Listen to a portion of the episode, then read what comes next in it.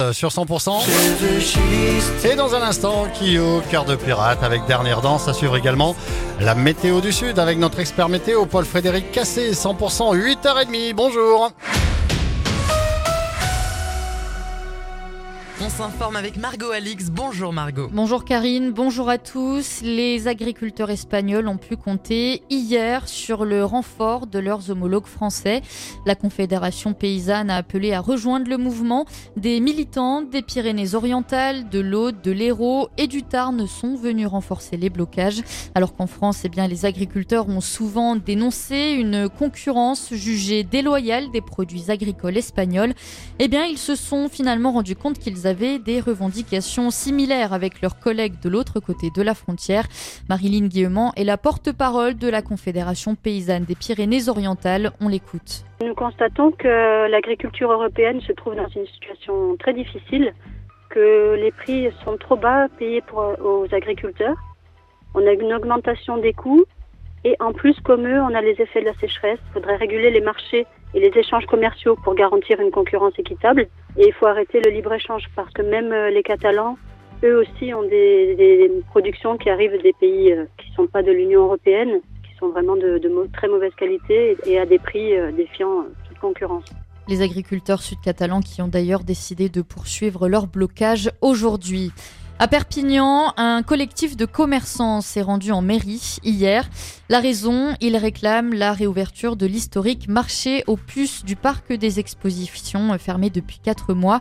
Initialement fermé cette semaine comme chaque année à l'occasion de la foire Saint-Martin, eh bien le marché aux puces est ensuite resté fermé alors pour différentes raisons avancées par la ville, dont des travaux qui n'ont pas encore commencé. Et de son côté, eh bien la mairie a promis une réponse rapide. Elle n'avait plus donné de nouvelles depuis trois semaines. Carla, 16 ans, a finalement été retrouvée. L'adolescente était en fugue depuis le 2 mars dernier. Les gendarmes ont annoncé que la jeune fille est rentrée à la maison saine et sauve. Et ça y est, la pluie a fait son retour cette semaine dans les Pyrénées-Orientales. Perpignan et la plaine du Roussillon ont même connu leurs plus grosses précipitations depuis septembre.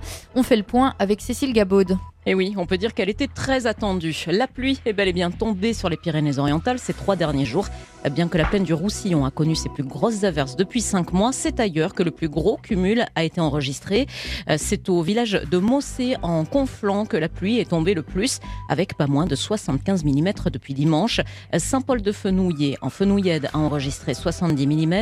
Euh, deux bonnes nouvelles pour les réserves d'eau du barrage de Vinça et de la Glie. On rappelle que la grêle est même tombée sur le sud des Pyrénées-Orientales et les Alberts. Une bonne nouvelle donc, même si le département reste en déficit pluviométrique sur ce mois de février. Opération chariot mystère à l'intermarché de Montesco. Alors le concept est le suivant. Pour 75 euros, les clients s'offrent un chariot d'une valeur de 150 euros.